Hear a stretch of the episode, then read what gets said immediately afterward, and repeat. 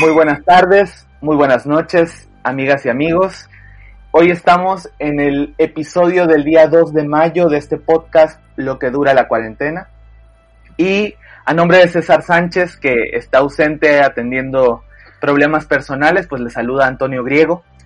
Y hoy, como cada día que este podcast se graba, hacemos el ejercicio documental de ir platicando con las personas ir conociendo nuevas historias, ir hablando de temas de interés general y también hacemos este espacio para agradecer a todo el personal que está dando la lucha contra el coronavirus y que trabajan en actividades esenciales.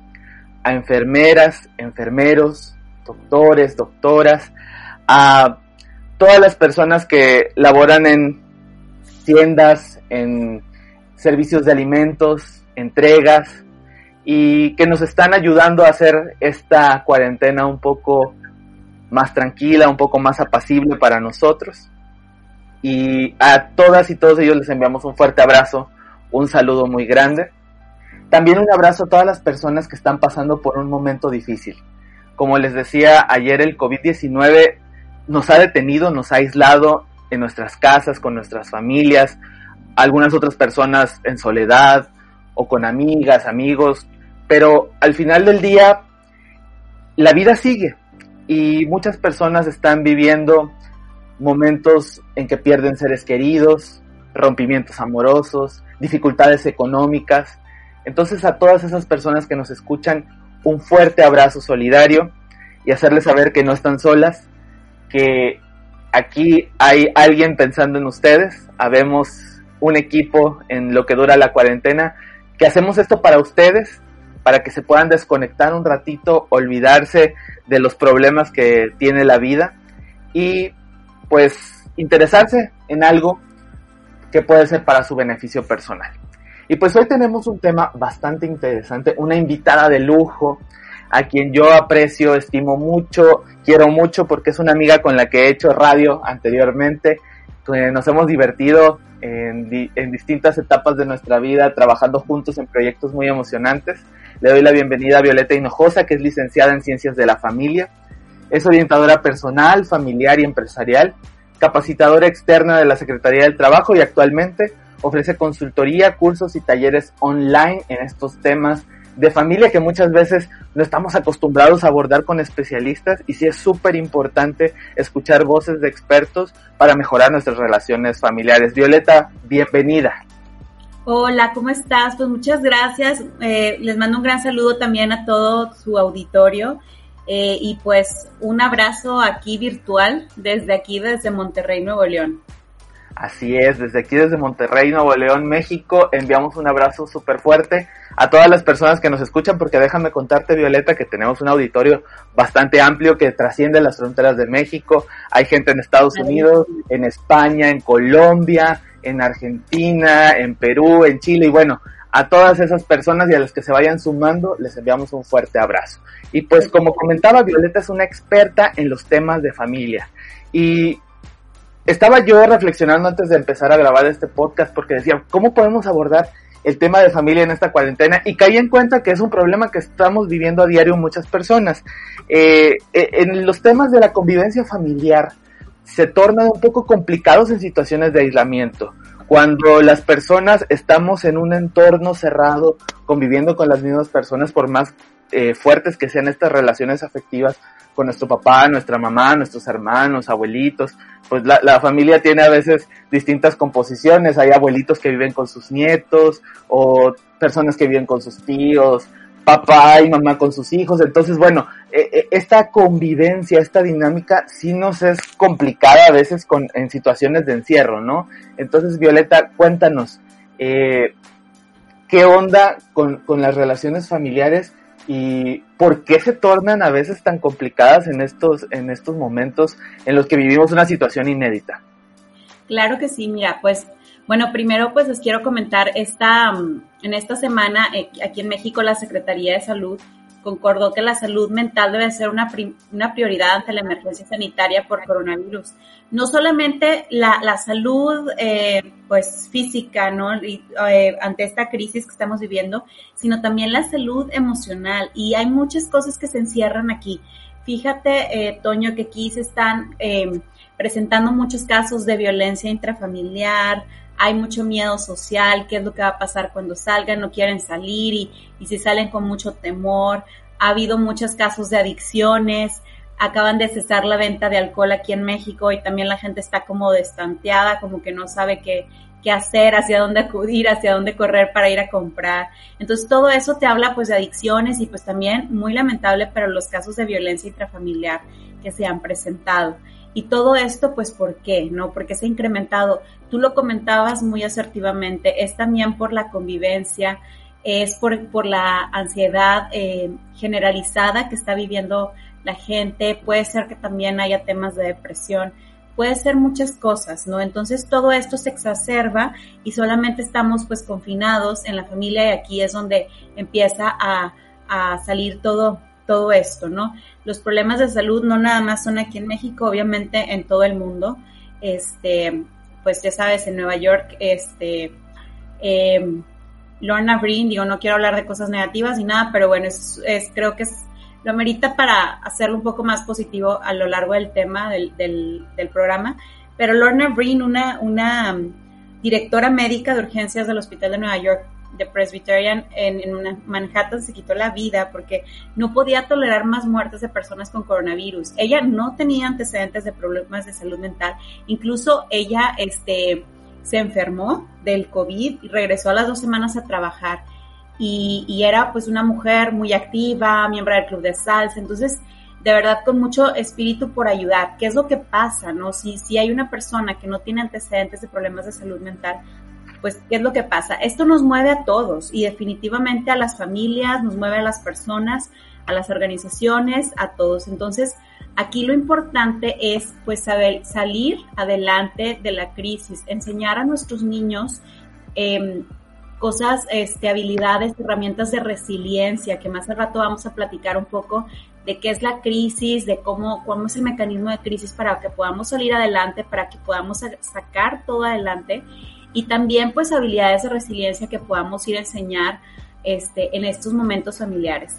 Por ahí leí una reflexión que me pareció muy, muy interesante, que le preguntan a un niño, este, tú también eras un niño en el confinamiento del, del 2020 y dice, sí, tenías, tenía 12 años. ¿Y tú qué recuerdas? No, pues yo recuerdo que muchos enojos, castigos, gritos, y le dicen, ¿y tú qué recuerdas? Y le dicen a otro niño, pues yo recuerdo cocinar, bailar en la cocina, jugar en familia, ver películas juntos. Entonces, esta, esta situación, la misma situación que estamos viviendo todos, ¿cómo la quieres vivir? Si tú eres un padre de familia que me escuchas, una mamá de familia, ¿cómo quieres vivir? Si tú eres una persona, si no tienes hijos, pero también qué es lo que tú quieres para este confinamiento. O sea, puede ser también que aprendas cosas nuevas, que, que, te metas a cursos digitales de cosas que no habías hecho, que te pongas a ahorrar, que a lo mejor encuentres otras formas de ingreso, que, que descanses, o sea, eh, que, hagas ejercicio en la medida de tus posibilidades. Hay tantas cosas que se pueden hacer, pero realmente tú cómo te quieres nutrir de recuerdos en este confinamiento. Y esto es importante. Entonces, súper importante. Es, es, importante pues también nosotros que ¿Qué, qué, ¿Qué connotación le estamos dando a esta crisis que estamos viviendo? Claro, y tocas un tema muy, muy importante, hablas de crisis, y me pongo a pensar que hasta en las mejores familias, como decían en los programas de televisión, hasta en las mejores familias suceden siempre los conflictos porque son parte de la naturaleza humana. Lo veo desde mi propia experiencia. Yo tengo una familia integrada por mi papá, mi mamá, mi hermano y yo una familia que siempre hemos sido muy cariñosos, muy atentos y muy respetuosos entre nosotros. Eh, tenemos una convivencia, creo yo, bastante sana, bastante fluida, eh, bastante normal, por decirlo así. Y pues en este confinamiento han salido algunas veces detalles de nosotros y eso me habla de que estamos en una situación límite, una situación de crisis porque no falta que pues por la convivencia, la dinámica en un mismo espacio, cuatro personas, todo el tiempo, eh, pues obviamente, ay, me vio feo, me habló mal, me dijo esto. Y eso va desgastando estas relaciones que nosotros consideramos sanas, que muchas veces pensamos pues que no hay problema y dado este contexto, pues empiezan estos roces, ¿no? Entonces, eh, ¿por qué es importante hablar de resiliencia familiar? ¿Qué es resiliencia? Para empezar, para las personas que nos escuchan, si nos puedes contar. Y también, ¿por qué es importante la resiliencia en la familia en estos tiempos que estamos viviendo? Así es, mira, bueno, pues te cuento este, qué es la resiliencia. La resiliencia es la capacidad de adaptarse a las situaciones difíciles, este, con de, incertidumbre y este, y tomar lo mejor, lo mejor de ella, ¿no? Tiene un poco también que ver como con la palabra crisis, que, que es también es un acontecimiento que nos quebranta, que nos puede paralizar, pero depende de nosotros el punto, o sea, si, si podemos seguir adelante para bien o para mal. O sea, la resiliencia siempre te da la oportunidad de decir, ¿sabes qué? Yo de esta situación difícil tomo lo mejor. Y, es que realmente, imagínate tú una vida sin crisis, una vida sin desafíos. Pues sería una vida plain, una, una vida bastante plana, bastante sencilla, y a lo mejor quedaríamos igual, ¿no? Realmente las personas resilientes saben tomar lo mejor de cada adversidad, saben superarlas, saben este, aprovecharlas al máximo para que puedan este, salir adelante de esa situación difícil y que hayan superado esa, esa situación sin, sin quedarse ellos, como diríamos, superados, ¿no? O sea, ellos son los capaces de, de, superar esta situación. Por ahí algo comentaste del control y fíjate que una persona con resiliencia, este, bueno, una persona más bien que no tiene resiliencia, no sabe lidiar con la incertidumbre, se siente muy incómoda con el, la incertidumbre y siempre quiere tener el control. Entonces, aquí es importante, fíjate, este, Toño, yo creo que todos queremos estar en una zona de confort. Yo creo que a nadie nos gusta la palabra crisis, a nadie nos gusta la palabra dificultad. Pero resiliencia es como que saber fluir con los cambios, ¿sí? Y entender que no siempre vamos a tener el control y está bien. Voy a explicar un poquito qué significa tener el control. Hay cosas que sí necesitamos tener el control, por ejemplo, nuestras emociones, por ejemplo, nuestro, nuestro, nosotros mismos. Hasta cierta parte, lo que pasa en nuestra familia, en la educación con nuestros hijos, pero no a lo mejor todos aspectos de la personalidad de nuestros hijos, es decir, no son las no, no es que tengamos que controlarlos. Pero hay cosas que no vamos a tener el control, no tenemos el control y hay que saber respetar eso. Por ejemplo, no sabemos cuándo vamos a salir del aislamiento, no tenemos control alguno sobre el coronavirus, no tenemos control alguno sobre este bueno, pues tal vez yo puedo hacer todo lo posible por no enfermarnos y hasta ahí está mi control, pero si alguien viene y me estornuda en mi cara, pues yo no tengo control de eso, me explico. Entonces, hay que saber también distinguir. Hay cosas en las que yo sí tengo el control y hay cosas en las que se salen de mi control, pero ahí va la palabra, está bien. Yo estoy bien con estas cosas que no puedo controlar. Voy a fluir y voy a sacarle lo mejor posible a esta situación. Es decir, tener una flexibilidad, no cerrarnos al cambio, no, no apegarnos siempre a, lo que antes era, porque lo que antes era hoy en día ya no es. Tú te levantabas muy temprano para irte a, a, trabajar, te desconectabas de tu familia, tenías un espacio tal vez sin ruido para poder trabajar y te entregabas ese trabajo, regresabas y, y pues ya te descansabas. Hoy en día parecen que los días pueden ser muy largos, Puede ser que nos acostemos este, hasta las 11, 12 de la noche, que no tengamos sueño, que nos, a lo mejor nos levantemos tarde. Pero bueno, hay que ver ahora en día lo que sí nos funciona lo que, y tomar aspectos nuevos. O sea, no podemos pretender que las cosas sean iguales como antes. Y, es bien importante, aparte pues de fluir, de entender que, hoy en día eh, una característica básica de una crisis es que las cosas se relajan y, también nosotros tenemos que aprender a relajarnos también. Por ejemplo, ahorita lo comentabas en tu familia, que es una familia muy sana, pero que están viendo ya detalles unos de otros y que se ven feo y que las caras largas y a lo mejor las discusiones. Y una parte de la crisis, una característica de, de relajarse, es decir, sabes que ahorita no es tiempo de hacer grandes cambios, ahorita no es tiempo de grandes discusiones, o sea, escoge tus batallas y trata de, de, no tomarte en serio ni tomarte a pecho lo que hagan las otras personas. Solamente discute por lo que verdaderamente es importante, porque, porque todos estamos viviendo una, una etapa en la que estamos más ansiosos de los demás, que los demás, eh, que el, demás tiempo, el otro tiempo, estamos más ansiosos, más, tal vez con índices de ira también un poquito más eh, fuertes, tal vez de depresión, a cada quien le pega diferente. Entonces, hoy es tiempo de solidarizarnos con los demás y también de eh, relajarnos ante lo que los otros nos hagan. Sí, ahorita no se trata mucho de pensar en mí nada más, sino en nosotros y, y en sacarnos adelante todos como familia y como sociedad.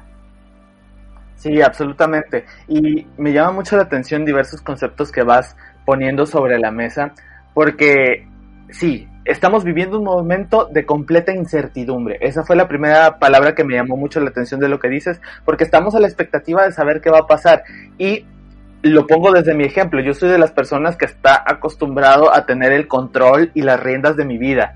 Soy una persona que voy a trabajar y saliendo de trabajar decido si voy a casa, si voy al cine, si voy al centro comercial, eh, o si quiero salir a pasear, o le hablo a mis amigos y nos vamos a cenar. O sea, tengo eh, eh, ese control de qué es lo que quiero hacer y de no tener una rutina. Siempre me ha gustado ser una persona que, que no esté dentro de una misma rutina, de una misma dinámica, porque siento que me aburro, ¿no? Entonces siempre busco hacer algo diferente todos los días. Y en este momento no puedo, las cosas son bastante rutinarias. También esta nueva dinámica del trabajo a distancia, pues te lleva a, establecer rutinas para cumplir metas y poder eh, cumplir con tu trabajo, pero lo mismo te lleva a, rutinas personales. O sea, me siento en el mismo lugar todos los días a trabajar cuando mi trabajo tal vez es más dinámico, tengo más reuniones, eh, salgo fuera de la oficina, me reúno con clientes y ahora todo tiene que ser virtual.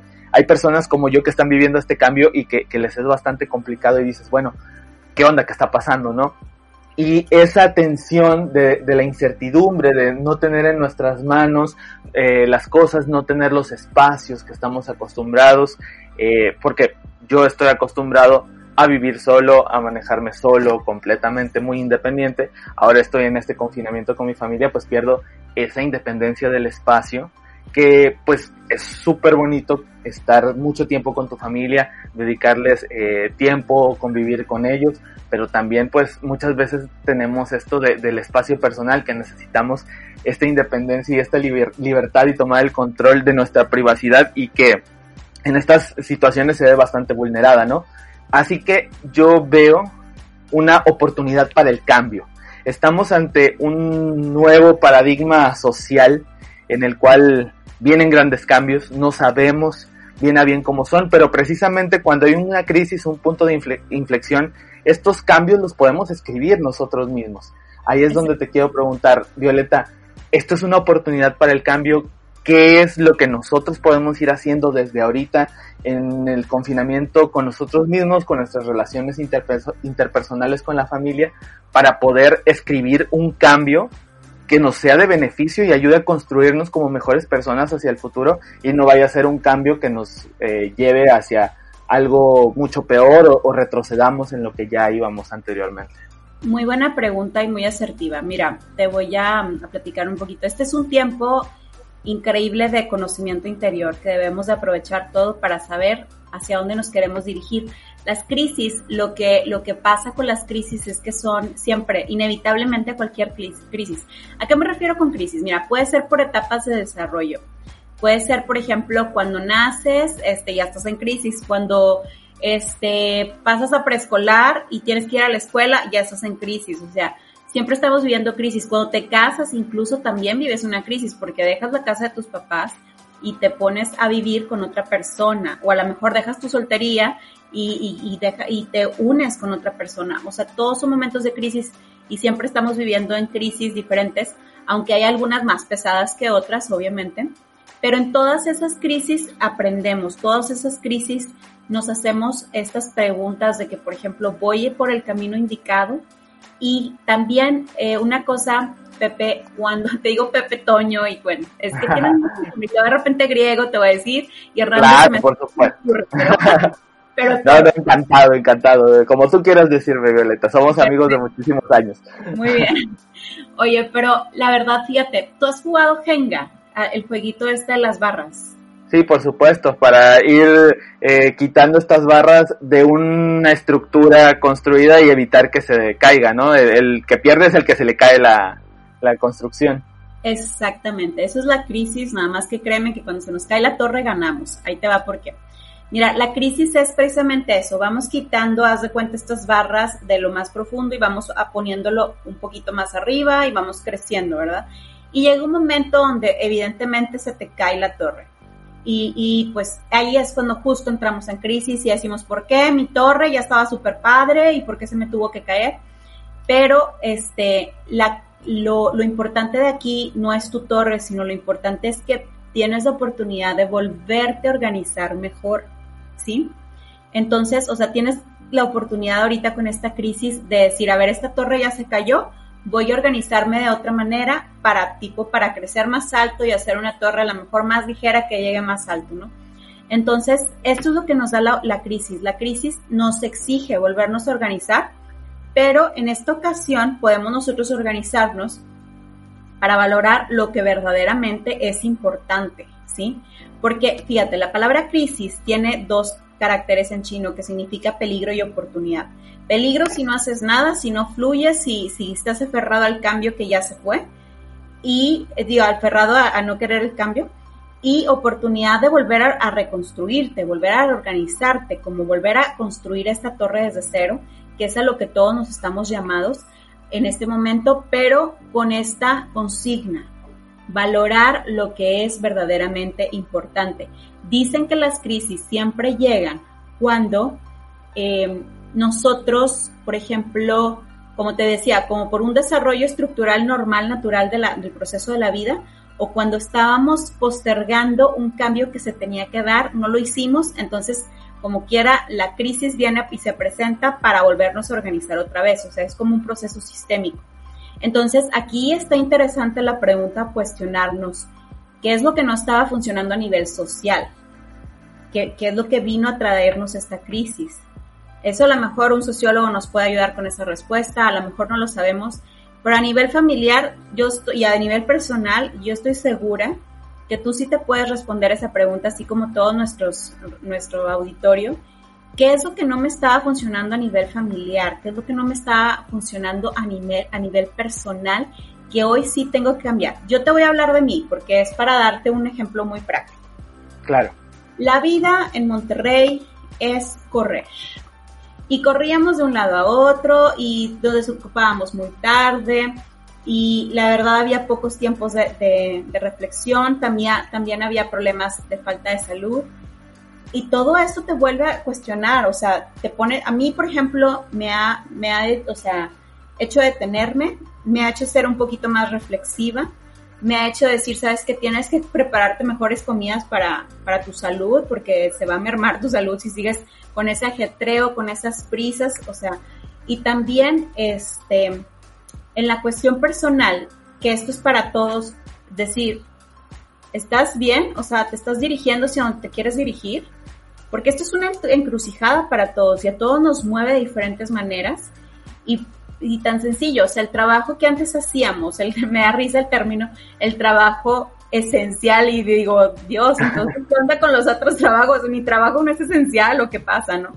Pero también con eso, ¿no? O sea, es, es esencial tu trabajo, necesitas este trabajo, te gusta, o sea, vas por buen camino y si no, hoy créanme que es el momento de revirar. Hay veces que, a lo mejor para personas que, que reciben, recibimos un sueldo, pues no hay tanto problema, pero las personas que, que, que tienen negocios, este, se están viendo muy muy negras y, se tienen que hacer esta pregunta obligada porque necesitan salir adelante con otro esquema, con otro plan de negocios, con otro, otro tipo de, de, cuestión para poder redirigir su negocio y que no se muera, ¿no? Para ofrecer otros servicios que las mismas necesidades nos está este, expresando, ¿no? Entonces esto nos viene a mover a todos de diferente manera. Entonces, el día de hoy, ¿qué es lo que podemos hacer? pues reflexionar, autoconocernos y, estar muy presentes en lo que en nuestro día a día. Por ejemplo, si tú en, en cuestión familia, pues quédate con tu familia. Oye, qué padre, este, yo digo, tantas niñas, por ejemplo, cerraron las guarderías, pues sí, pero las mamás y a lo mejor se vuelven locas y pobrecitas, la verdad, entiendo de que con el home office y con los niños ahí, pero sabes que también es una oportunidad de oro para los niños porque, oye, tienen a sus papás todo el tiempo. Estamos, o sea, las familias juntas otra vez, dejando ahora sí que todo lo que no es esencial para concentrarnos en lo que sí es esencial. Y lo que sí es esencial, créanme que es la familia como célula de la sociedad. Entonces ahora tenemos una oportunidad de oro como para poder concentrarnos y, conocernos entre nosotros, porque a lo mejor ya éramos desconocidos en la misma familia, ¿no? Eso por una parte. Si tú tienes un negocio también y te mueve esta crisis, bueno, hoy estaba escuchando justo a un empresario decir, hoy es tiempo de reflexionar sobre tu plan de negocio, sobre, sobre decir, ¿sabes qué? Este, mi negocio puede ofrecer tales cosas. Em, tal vez esto ya no es, pero esto sí, ¿no? Eh, tal vez lo voy a meter a mis redes sociales, o sea, siempre hay momentos para, siempre se puede aprovechar cualquier momento. A lo mejor los ingresos van a bajar, pues sí, pero ve en donde, o sea, otras cosas que puedas hacer para promoción, darte a conocer y todo, para que cuando salgamos de esta, pues ya estemos fluyendo todos muy bien, ¿no? Eh, digo, son cosas ahora que se me ocurren, también si quieren les puedo dar ya más adelantito tips así de cómo sobrellevar en familia esta situación.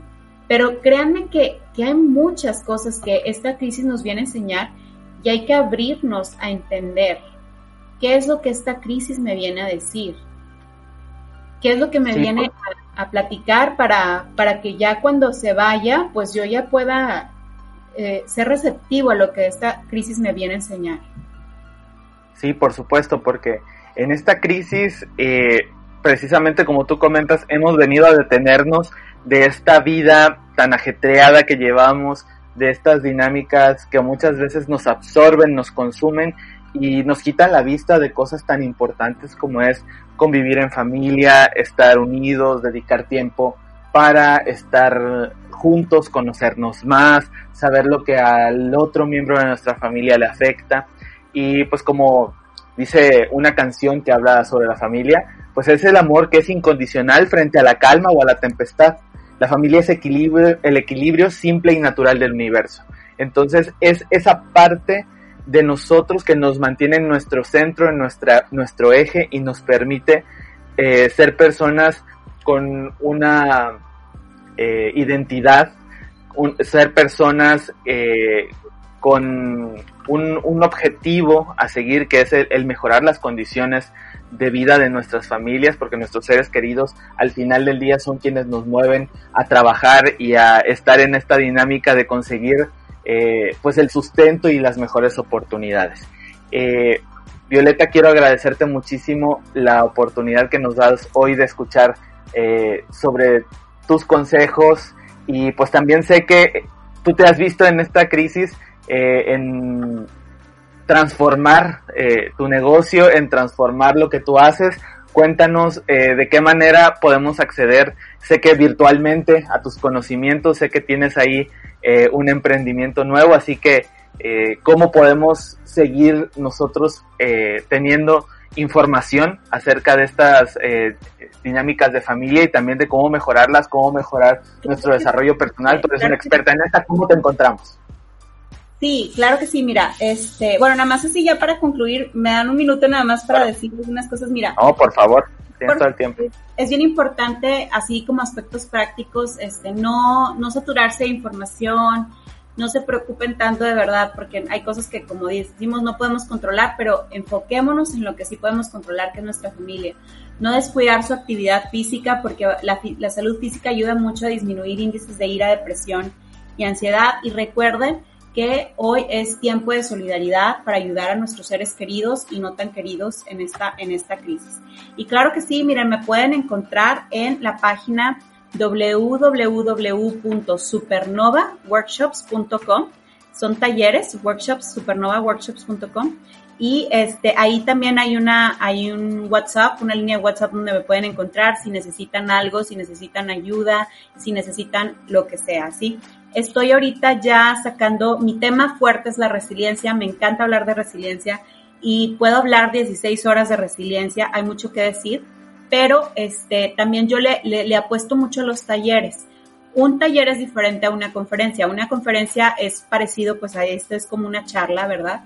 Pero un taller yo les doy también, aparte de una charla, les doy como que ejercicios muy prácticos en, el que ustedes se van conociendo mejor, van descubriendo por qué sí son resilientes, van entendiendo mejor su vida. Entonces está muy padre y justo acabo de, eh, lanzar estas videoconferencias, este, son videotalleres, perdón, eh, son cinco sesiones eh, y se tardan más o menos como, son, duran entre 20 y 40 minutos, pero con los ejercicios que ustedes hacen, pues le pueden dedicar como una hora y realmente te transforman. Son eh, parte de un proceso terapéutico, te transforman mucho. Hay un precio especial por si adquieren los cinco y son para todo el mundo. Entonces me pueden contactar si ustedes quieren más información. De verdad, yo se los recomiendo mucho. Si se quedaron con sed de, aprender más, de entender cómo pueden eh, sobrellevar mejor esta crisis, cómo pueden ser mejor resilientes ante esta situación y salir adelante. Ya escucharon gente, es muy muy importante que empecemos a invertirle a nuestro crecimiento personal, a que adquiramos herramientas que nos van a ayudar a crecer como personas, a mejorar nuestras relaciones con nuestras familias, a tener una visión más objetiva y también a pues tener esta calma que necesitamos en, en la crisis y enfocar nuestra energía y nuestra atención a buscar alternativas que nos hagan crecer nuestro negocio, nuestra persona, nuestras relaciones interpersonales y así pues sacarlo mejor en esta situación límite en la que estamos. Violeta, de nuevo agradecerte muchísimo la oportunidad, el tiempo que nos has dedicado. ¿Alguna cosa más que quieras agregar? Pues nada más, métase por favor www.supernovaworkshops,